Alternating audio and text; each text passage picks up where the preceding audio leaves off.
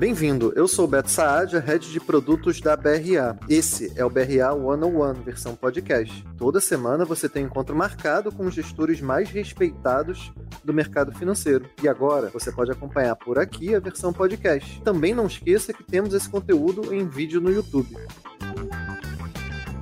Tudo bom, Duda?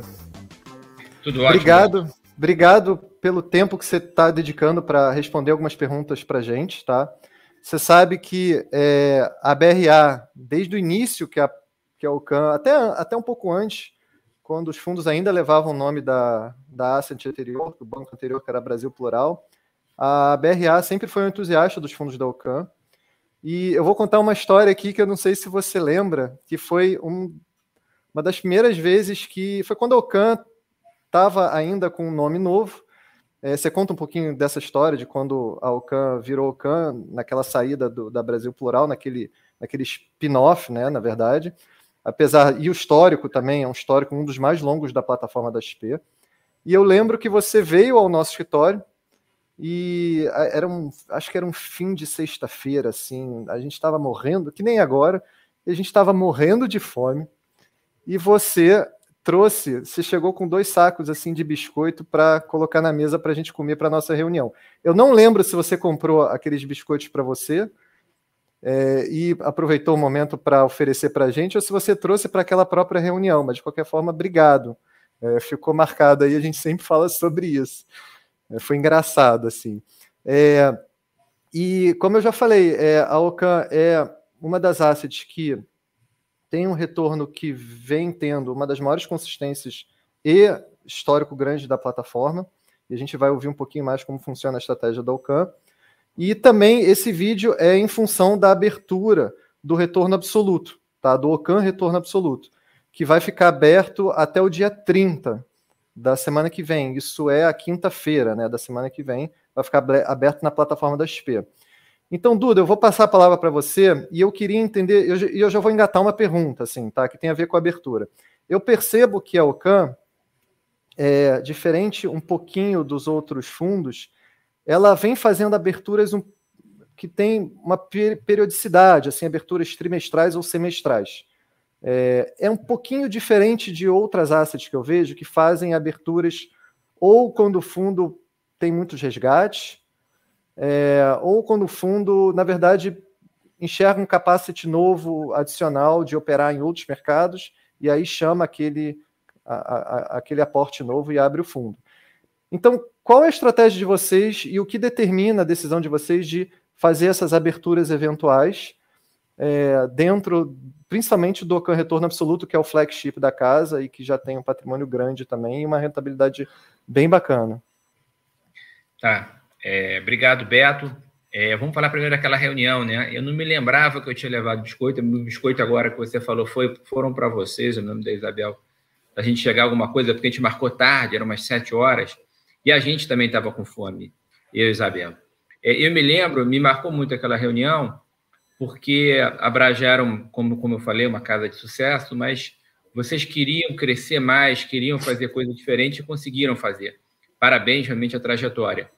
E eu me lembro que a entrevista me marcou muito, é, que você perguntou vários aspectos assim fora da caixa, né? Assim, livro preferido, uma característica sua, e, é, vários aspectos assim que a gente, como a gente está aqui para é, não só para rentabilizar o dinheiro dos clientes, a gente está para melhorar a qualidade de vida dos clientes mesmo, né? Claro que economicamente quando você melhora, mas assim, se você tiver a percepção sobre educação, o que você está tá fazendo, se você realmente vive a cultura da empresa de tentar repassar isso para a sociedade. Tem uma série de aspectos que a gente trouxe na UCAN que eu acho que também foram únicos, aí foi bem legal, tá?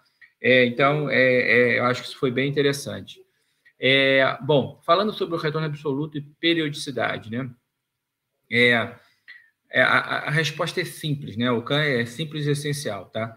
Eu acho que o único motivo de você reabrir um fundo deve ser se você tem oportunidades de investimento boas para expandir sua carteira.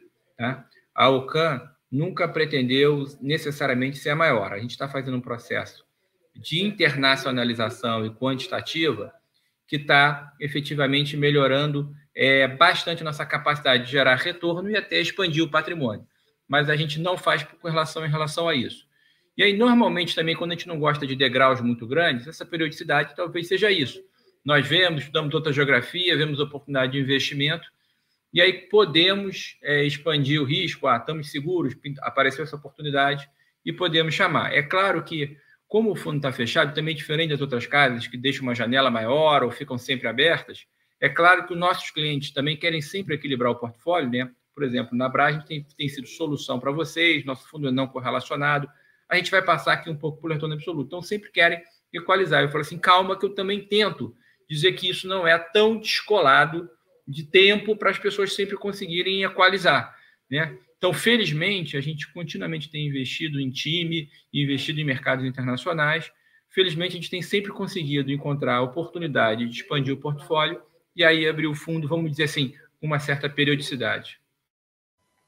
Legal. E Duda, você, você eu vejo muitas entrevistas suas e você sempre toca num ponto que é o ponto da proteção do RED, tá? É, eu, eu quero, eu, eu, entendo que o RED assim, é quase que uma ciência à parte do mundo da alocação e da gestão, é, principalmente aquele RED que você tem que optar qual é o momento de fazer RED, qual é o momento de não fazer RED. O RED é um instrumento que às vezes é caro né, para o fundo, mas é aquela coisa, né? É caro até que, que, que às vezes vale a pena, sabe? E você passou por um ano, eu até tenho um gráfico aqui. Uh, um gráfico aqui com retorno da indústria comparado com o retorno da UCAM. É, mas voltando para esse assunto, eu queria que você explicasse um pouquinho o que quer dizer o retorno absoluto, que é exatamente o que é, o, a expressão que, que leva o nome do fundo, OCAM retorno absoluto. O que quer dizer retorno absoluto? E como é que vocês é, pensam o RED de vocês? É um RED especulativo? É um RED é, ou é um RED de forma permanente para evitar grandes drawdowns. É, e como é que você usou isso, principalmente ano passado, que foi talvez a maior queda, é, caramba, que só é comparável com grandes crash que a gente vê em livros, assim, crash de 29, crise de 29, crash de 87, 2008. A gente viveu algo muito parecido ano passado e vocês passaram, de certa forma, incólume, assim. Como é que, qual é o segredo disso? Você tá, você tá no mudo, Duda.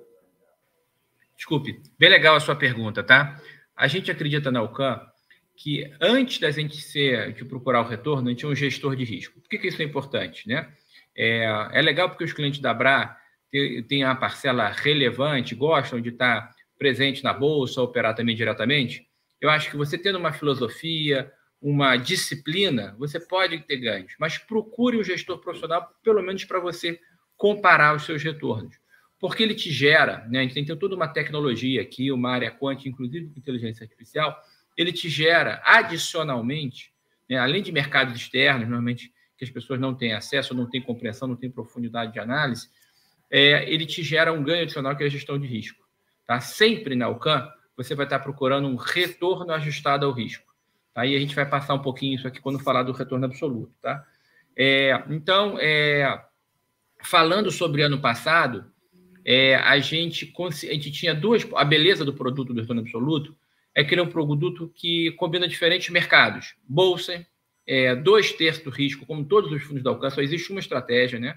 O Equity Hedge, por exemplo, nosso fundo de previdência, o institucional com o fundo de liquidez, cada um tem um perfil de risco, né? Então, o institucional é para render CDI mais 2, o Equity Hedge é para render CDI mais 4, o retorno absoluto CDI mais 8. Só que eles têm risco maior ou menor. Você tem que saber o perfil do cliente, falando dos multimercados.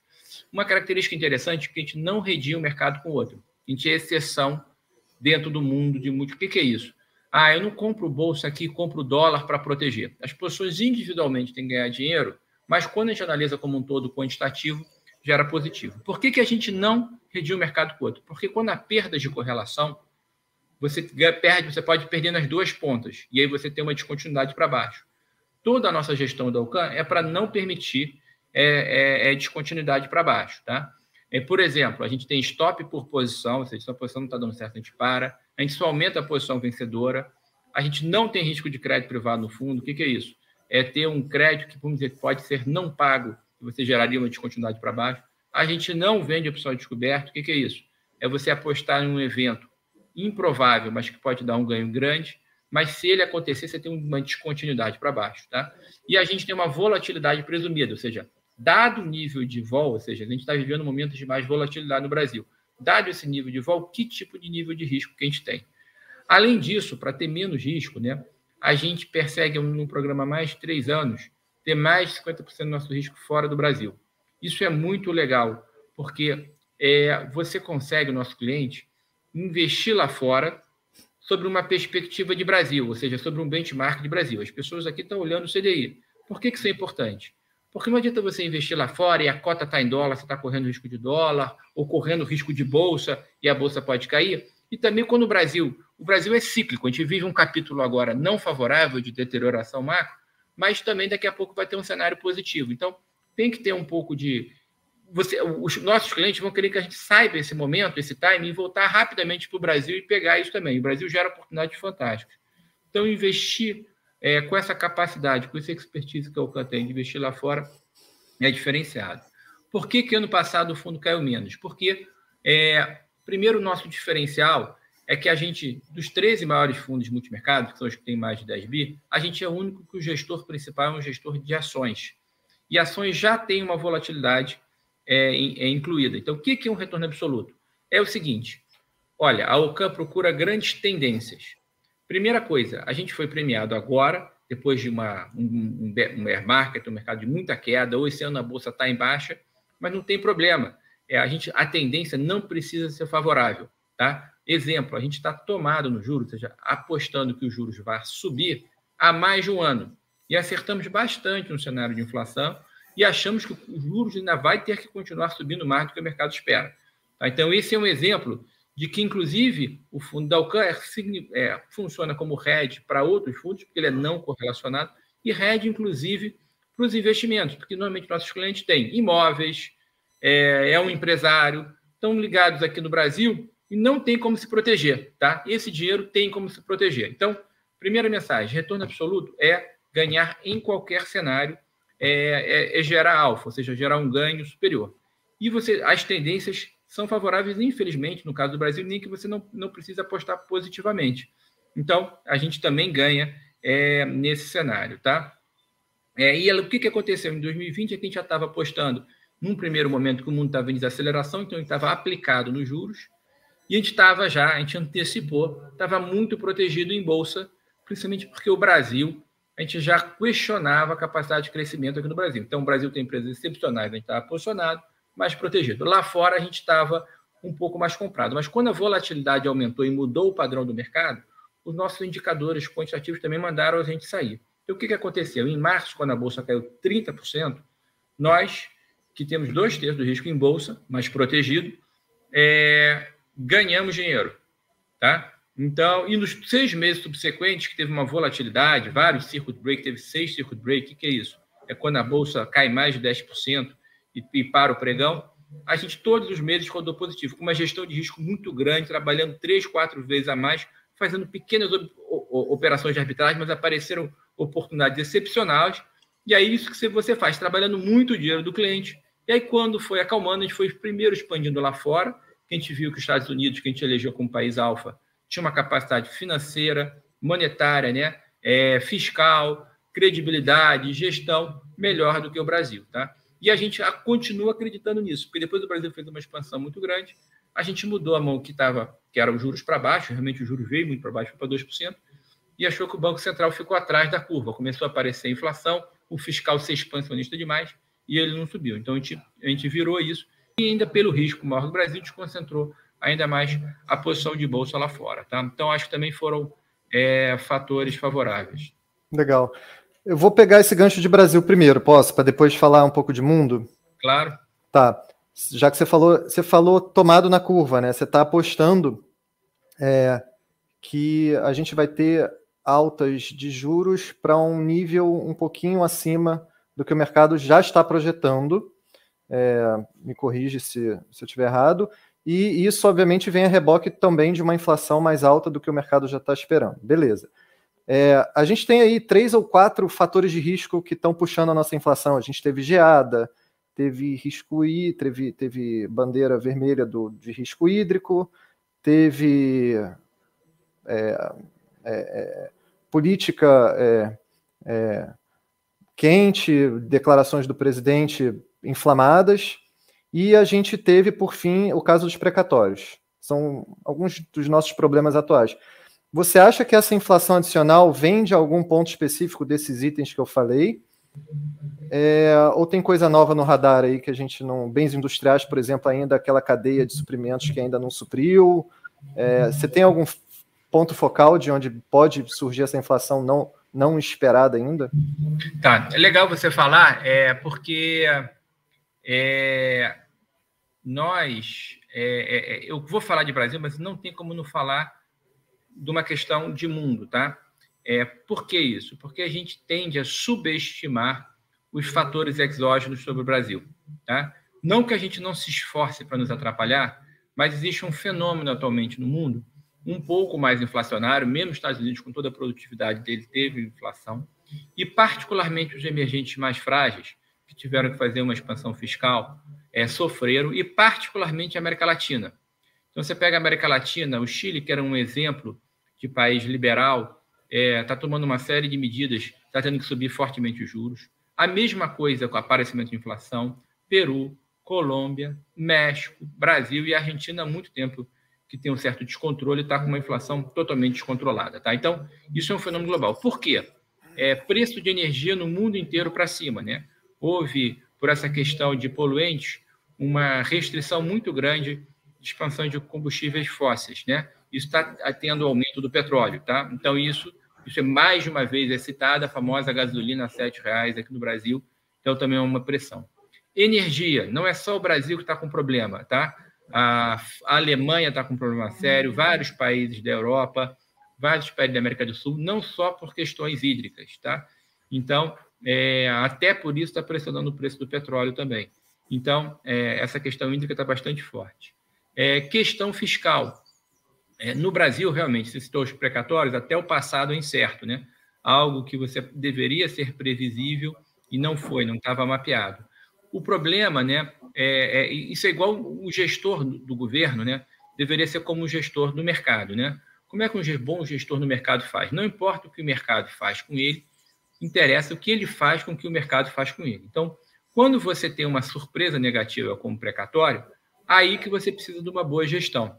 Infelizmente, você dizer que um aumento de precatório você vai botar fora do teto, então o teto não é um teto, é um piso. Porque o que você não quer, você quer deixar fora dele, né? Então, esse é o problema das, vamos chamar assim, das preferências reveladas do governo. Quando você faz uma, uma, uma, uma medida é, tributária como a reforma do IR, que eu acho correta, sim, eu acho que realmente, infelizmente, os valores são baixos, mas infelizmente o Brasil tem uma, um nível de renda muito baixo. Você diminuir ainda mais o desconto de IR quando você tem que fazer um esforço fiscal é, para é, e você é, tributa mais em cima, da, que eu acho que é até correto, você poderia tributar dividendos, você poderia diminuir IR, isso é mais ou menos referência global. Os valores iniciais é que eram desproporcionais, está é, melhorando, né, melhorou um pouco a reforma, mas é, você fazer isso para você fazer o Bolsa Família, então, você está querendo fazer um programa, inclusive um programa eleitoral, você não está querendo melhorar a produtividade do Brasil, que é um ponto certo, entendeu? Então, assim, o problema são isso. A gente fez uma expansão muito grande fiscal por causa da pandemia, a gente não consegue parar de fazer. Ou seja, eu não, eu não gostaria nem que, que fizesse um esforço fiscal pra, de contração, que era o que era necessário, mas pelo menos estabilizar. Se você não faz isso, você tem que fazer no monetário. Aí o Banco Central também ficou para trás. Então, o Banco Central fez uma queda de juros, já no meio da pandemia era dramático, ele poderia fazer, mas a partir do momento em que você vê que o mundo começa a se recuperar, ele tinha que ter voltado rapidamente com altas fortes. O que ele fez de excepcional para baixo, ele deveria ter tirado excepcional. Ele, ele se prendeu numa comunicação que ele falou que, que ele queria deixar o juro por mais tempo para ter uma recuperação econômica. Infelizmente, o Fed pode fazer isso, que tem a credibilidade enorme, e uma produtividade que no Brasil não pode. Aí a inflação já fechou no passado em 4,7% e já com problema hídrico.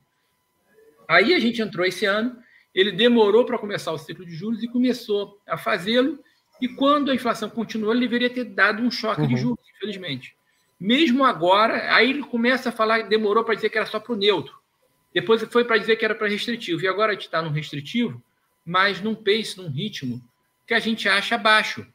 Então, é porque, porque assim, hoje mesmo nós estamos falando, é no dia 24 de setembro, saiu o número de inflação do PCA 15 de 1,14%. Ou seja, a inflação completamente disseminada, inclusive falando no, no comitê do, do cupom, né? Então, assim, não tem jeito. Assim, a gente tem que dar o nosso velho e bom conhecido choque de juros. O juros reais tem que ir para alto, porque a inflação está fora de controle. Assim a gente vai estourar o teto da meta no que vem de novo. Esse ano a gente chegou a um pico de inflação acima de 10%. É, vai fechar o ano, na nossa revisão das projeções hoje, para próximo de 9%. Mas, assim, essas revisões, todo mês a gente está revisando relevantemente para cima. Então, assim, e a confiança diminuindo. E isso, isso, inflação é uma questão realmente política forte. Então, na verdade, quando você faz devagar, que a gente chama de atrás da curva, ao final do dia, você que quis fazer menos vai ter que fazer mais porque a inflação fica fora do controle e durante mais tempo, né? Então, por isso que você não pode deixar a inflação disseminar quanto mais no Brasil que tem uma cultura inflacionária.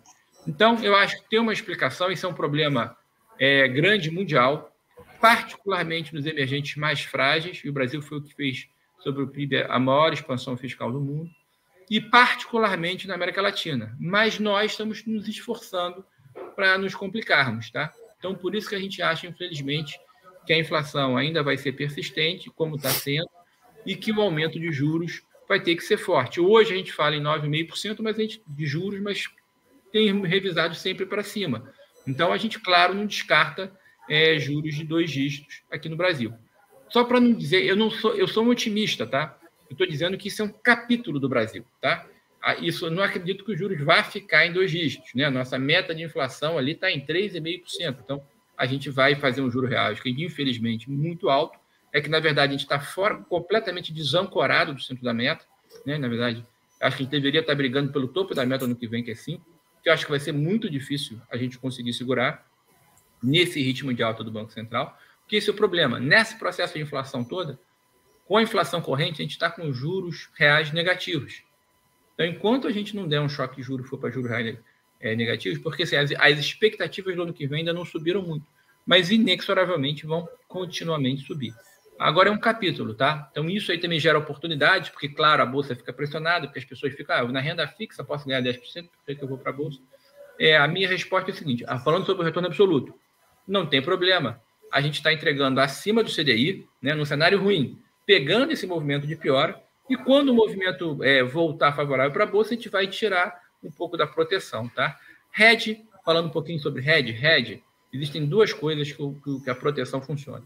Um que a gente chama de risco sistemático, que você consegue ver, que você consegue emitir. Mas existe o mais importante sobre risco que você não sabe.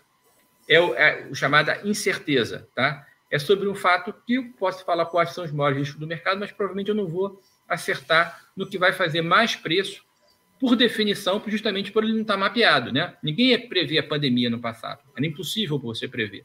Então, a gente protege sempre a carteira, desse, inclusive dessa incerteza, tá? E é uma coisa que tem que ser feita antes, porque, por definição, você pode acordar e ter um evento dramático.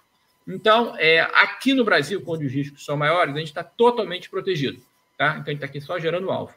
Nos Estados Unidos, por exemplo, a gente elegeu como país alfa, porque tem empresas também, inclusive alfa, a gente tem muito menos proteção, porque lá já tem um risco menor, não tem um risco político, a volatilidade é menor, é, e o cenário lá é muito favorável. Né? Lá o juro de longo prazo é próximo de 1, aqui está próximo de 10, acima de 10 até. O crescimento, mesmo ano que vem, é esperado lá acima de 4%, aqui as expectativas estão convergindo para próximo de 1%. Então, uma diferença muito grande. Aqui a gente tem um PIB potencial mais baixo, problemas como de racionamento. Aqui a gente não equacionou. O, o, o ruído político que você citou, né, que também atrapalhou sobremaneira, é muito grande. Não adianta todas as políticas que está falando agora, e são delicadas que você faz fiscal, o discurso dos candidatos favoritos é populista. Então, tudo isso vai gerar uma certa volatilidade. Então, faz sentido você estar protegido. Gera oportunidades fantásticas, porque tem empresa que não cresce, tem empresa que vai ter dificuldade, tem empresa mais endividada nesse processo todo. Por outro lado, tem empresas que estão voando, empresas com, com world class global, com presença nos mercados globais que você consegue apostar aqui, com temas setoriais globais, com uma vantagem competitiva de tecnologia que a gente consegue perseguir. Legal.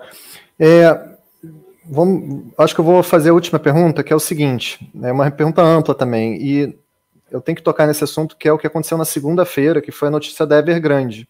Só que não foi exata. A China tem disparado notícias assim ao longo dos últimos dois, três meses, é, que podem ter a ver umas com as outras, mas tem aspectos diferentes. As, as primeiras políticas de, de, intervenção no setor de tecnologia, no setor de, de real estate, e agora essa, esse pepino aí que ocorreu na própria segunda-feira desta semana com a Evergrande.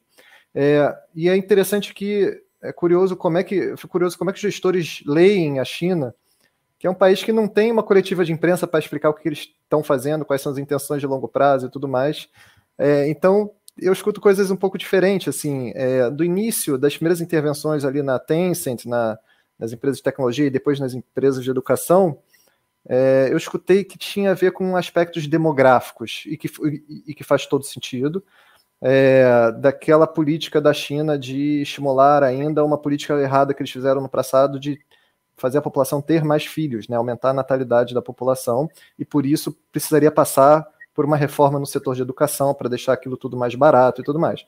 Aí eu ouvi também de um outro gestor que era uma política antitrust, que era um desejo da China fazer exatamente o que os Estados Unidos sempre quis fazer, mas não consegue, que é uma política anti-monopólio ou antitrust dessas grandes empresas como Facebook, Google, etc., é, que os Estados Unidos não consegue, mas que a China foi lá e numa canetada conseguiu.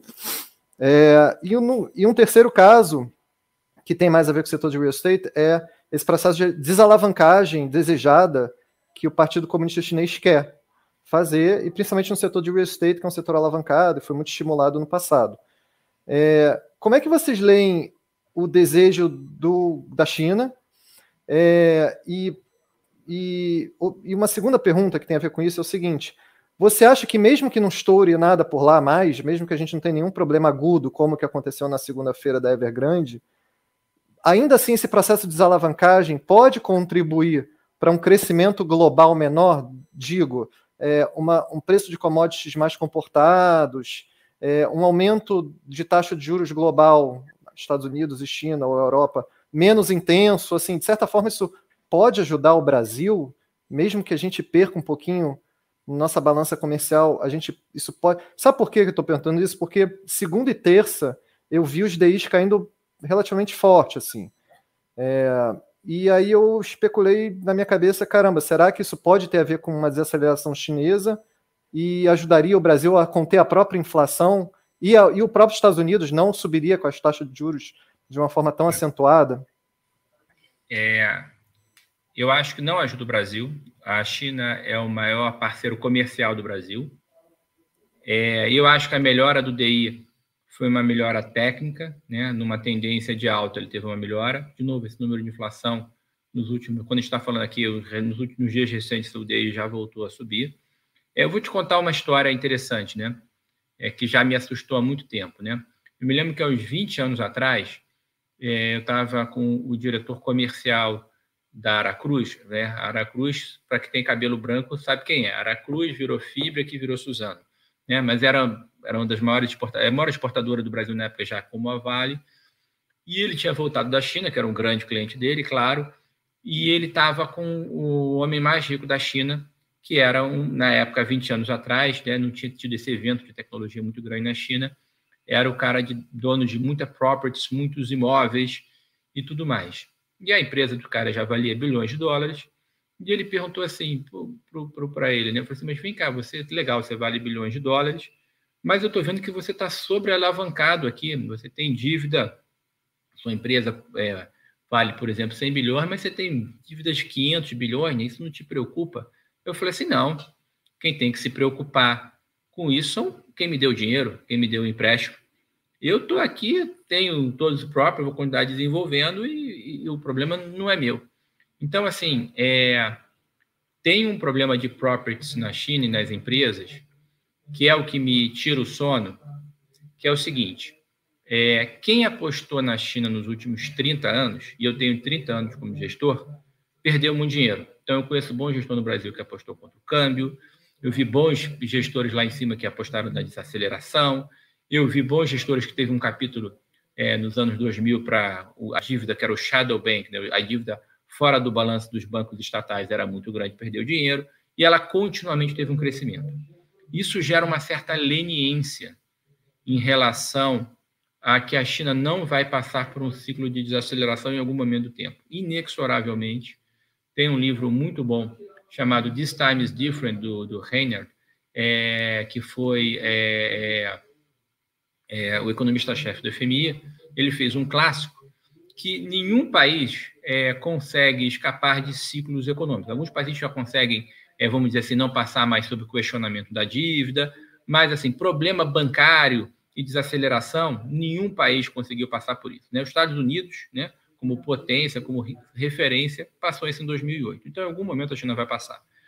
É, e me preocupa porque, mesmo segundo o próprio Banco Central chinês, há uma expectativa que o preço dos imóveis vai cair 5% no que vem. Isso é inédito. Né? Então, como é que é feito essa parte toda de empréstimo para imóveis? Né? O problema que aconteceu nos Estados Unidos. Tem uma premissa que sempre o preço do imóvel vai subir. Então, você pode fazer o empréstimo, pode fazer a uma taxa muito baixa, porque você tem um colateral e a coisa vai subir. Então, assim, é, não é nada. Eu acho improvável uma recessão muito forte. Também é impossível você prever exatamente a, a, a uma, uma, uma, uma queda brusca do mercado, mas vai afetar negativamente o Brasil. O caso da Evergrande, em particular, é, a vantagem é que já está mapeado e a vantagem é que a empresa já está em default, ou seja, ela já, entre aspas, está né, tá quebrada. É, como você vai ter solução se vai ser injeção, o Banco Central injetou mais no mercado, mas é, a China, né? Como é que é o capitalismo chinesa, né? É, você citou bem, né? Essas várias empresas que surgiram, esses empresários, por exemplo, é, ficaram muito grandes, muito ricos, muito fortes e muito poderosos. Então você imagina isso dentro de um partido comunista, como é que isso incomoda, né? Por exemplo, as grandes empresas, os CEOs das grandes empresas nos Estados Unidos, os fundadores, são iconoclastas. Então, eles, as empresas hoje têm um valor de mercado maior do que PIB de muitos países relevantes, e, esses, e essas pessoas têm mais influência do que muitos políticos. Então, você imagina na China fazerem o que o, Estado, o Twitter nos Estados Unidos fez que bloqueou o Donald Trump as mensagens dele? Então, você acha que alguém vai ficar vivo no dia seguinte se a empresa, o Twitter da China, bloquear o, o, o Jinping? Então, é, é, é, o próprio Partido Comunista quis baixar a bola, na minha opinião, de vários. Isso, é isso é não gerenciável. A gente, nos últimos anos, teve investimento, ganhou muito dinheiro, mas, por exemplo, quando teve o IPO Giants, né, que era um IPO que a gente tinha alocação relevante, a gente fez um trabalho muito forte, a gente era acionista do controlador da Alibaba, a gente teve com o management, a gente fez um trabalho muito forte em Hong Kong, a gente tinha alocação. É, é, isso, isso acontece no mercado, né? Olha como é que os cisnes negros acontecem. No pré-marketing, o book estava mais de 250 vezes coberto. No pré-marketing, a ação estava subindo 100%, a gente ia ganhar 100% no dia, e foi cancelado pelo partido. Quando eles fizeram isso, a gente falou assim: olha, sobre governança, inclusive que as métricas de SG tá, alcança muito forte. A gente saiu completamente de China. Tá? E vamos concentrar todo o nosso investimento, mesmo em tecnologia, que a China tinha vantagem nos Estados Unidos. Foi a melhor coisa que a gente fez. Tá? Isso aconteceu no final do ano passado, mesmo esse ano, a bolsa caiu da China caiu mais de 30%. Né? Então, é, é, algo não gerenciável. Tá? Bom, agora eu não vou conseguir me furtar. Então, Evergrande eu acho que é, é, é localizado, não pode deixar contaminar. Só que o governo chinês quer que essas pessoas que geraram o problema é, sofram e paguem, né? Porque, assim, é, ele não está preocupado com a queda da ação, ele não está também muito preocupado que os credores percam, ele está preocupado que a pessoa física de baixa renda perca. Então, é essa que ele vai tentar ajudar a socorrer, na minha opinião. Então, e se várias empresas estão caindo em tecnologia, os planos da China são para os próximos 5, 10, 20 anos. Então, ele não está preocupado em curto prazo gerar uma disrupção como ele gerou no mercado, tá? Então, essa é a mentalidade. Então, por isso que a gente está nos Estados Unidos, só queria falar alguns pontos que a gente gosta lá fora. A gente tem perseguido um mundo mais inflacionário tomar juros. Então, falei da América Latina, mas inclusive nos Estados Unidos, mas não é, não tem um descontrole. A gente tem procurado ter um dólar forte em relação a países mais frágeis. Isso também não é por isso que a gente está tomando um dólar, inclusive em relação ao real, inclusive as principais moedas da América Latina que eu, que eu citei, porque infelizmente os países mais fortes, uma vantagem de tecnologia, vantagem fiscal, credibilidade, vão sair mais fortes dessa crise, tá? Commodities, a gente continua achando que tem uma recuperação, um ciclo longo de crescimento global, tá? Isso é favorável, isso também ao final do dia vai ajudar a China que teve essa desaceleração. Então as commodities seguem suportadas. O minério teve uma desaceleração muito grande por cortes de produção de siderurgia relevantes na China. A China importa mais 50% do mercado mundial de minério. Então isso afetou muito o preço, então é uma coisa específica. Mas a gente tem procurado perseguir energias alternativas, agora como urânio, alumínio, a gente continua gostando, a gente tenta fazer isso mais nas empresas. Como o mundo tem um crescimento, ainda tem um, um processo hoje de energia que é mais cara, mais poluente, mas está sendo muito necessária, é só você ver as térmicas agora no Brasil, que é o petróleo, a gente acha, gente está animado também com petróleo, empresas de petróleo, inclusive no Brasil.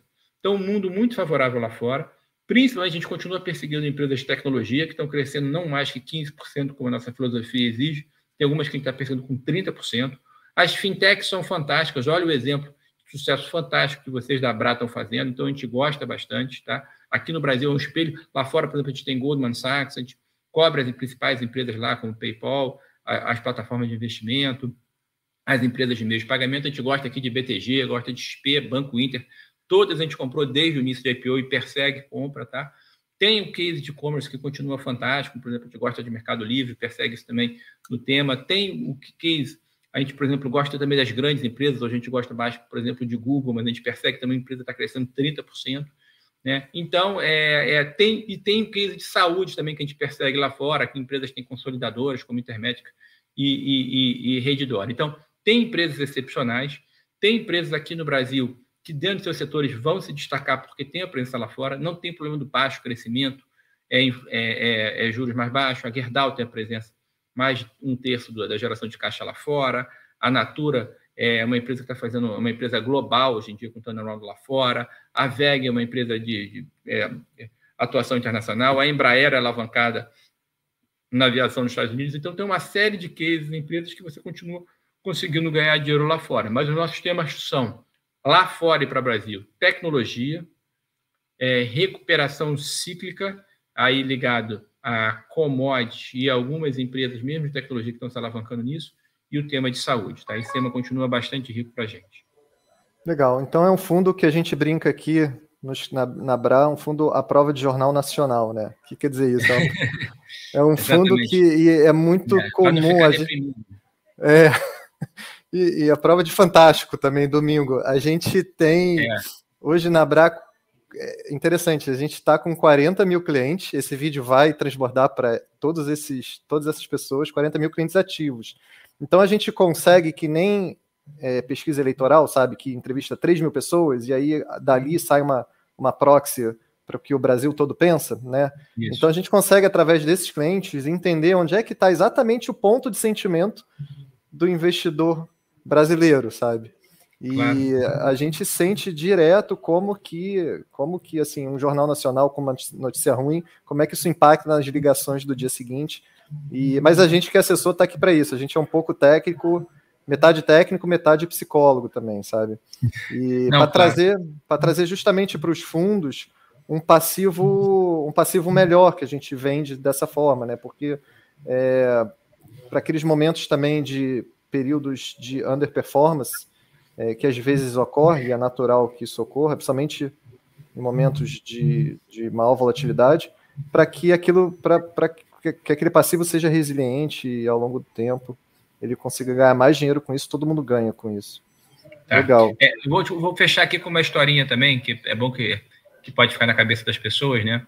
É muito legal o que você falou, né? Primeiro, essa educação financeira que a Bra faz, e eu recomendo realmente, todos que estão utilizando, usem um assessor, usem os assessores da Brad, são especialistas, usem a Alcan, visitem nossas redes sociais, visitem nosso site. A gente tem um Instagram muito legal da Alcan, que continuamente tem papel de educação financeira, como a gente está fazendo aqui, entrevistas que a gente dá, atualizando sempre os cenários, também é bastante legal. E, e, e o Beto falou uma coisa muito legal, né? A gente persegue tendência. Então, para eu ter um grande ganho na tendência, por exemplo, eu estou tomado nos juros aqui no Brasil há mais de um ano.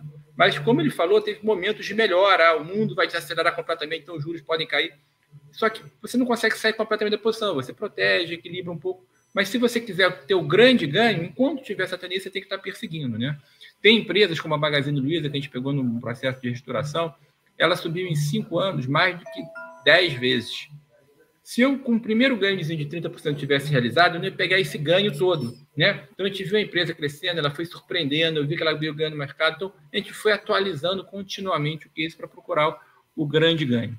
É, e aí, é bom que você tendo um assessoramento profissional da BRA e da UCAM, também você não fica suscetível ao sensacionalismo da imprensa, às fake news da mídia social, a toda essa pressão que existe hoje. Existe hoje um problema, é, OCAM também é você separar o ruído do sinal. E existe um, ruído enorme no mundo agora, né? Aí tem uma história é, famosa, que era uma formigas foram subindo um, um, um, um, um formigueiro assim para atingir o, o topo, para pegar o mel, né? E as abelhas atacando as formigas e tudo mais. E aí a única formiga que conseguiu chegar lá em cima, né? Tinha uma característica muito peculiar. Você conhece essa história, Beto? Eu acho que eu conheço. Pois é. Vai então, contando. A, a característica dessa, dessa formiga é que ela era surda. Ela não era mais forte, ela não era mais rápida, ela era surda. Então, ela não escutou que todas voltavam e falavam assim: a gente não vai conseguir, né? Eu, desde o meu princípio do meu mercado financeiro, eu sempre procuro aqui, assim, é o famoso não sabia que era impossível e vamos lá fazer, né? A Bra fez uma expansão de assessores, clientes fantásticas, a gente faz aqui. Então, a gente persegue aqui. As pessoas acham que é mágica, é impossível, na verdade, é um processo científico. O processo científico é muita curiosidade, muito estudo, mas também muito ceticismo.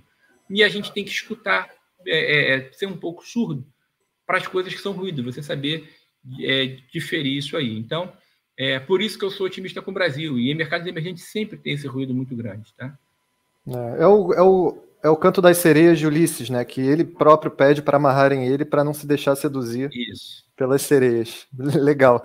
Duda, mega obrigado. É, agradece um abraço para toda a equipe aí da, da Ocan. Eu sei que vocês estão se mudando de escritório, alguns metros, obviamente, do lado ali, mas Isso. indo para um escritório maior eu vou visitar vocês. Ótimo, é, já traba eu já trabalhei naquele mesmo andar ali. É, exatamente. Ganhador de dinheiro. Você me falou isso, eu me lembro, ali na Ágora, quando você foi. É, é. é olha só, ganhador de dinheiro o andar, o, o Beto também já deu sorte para gente, então e a gente está dobrando de escritório, é, dobrando o número de pessoas. Então, quem, quem também quiser nos visitar também fica à vontade. Agora, na pandemia, está um pouco complicado. A gente está atendendo só clientes assim, mas para frente, sem dúvida. Obrigado, Duda. Um abraço para todo mundo. Tá? Um abraço, tchau.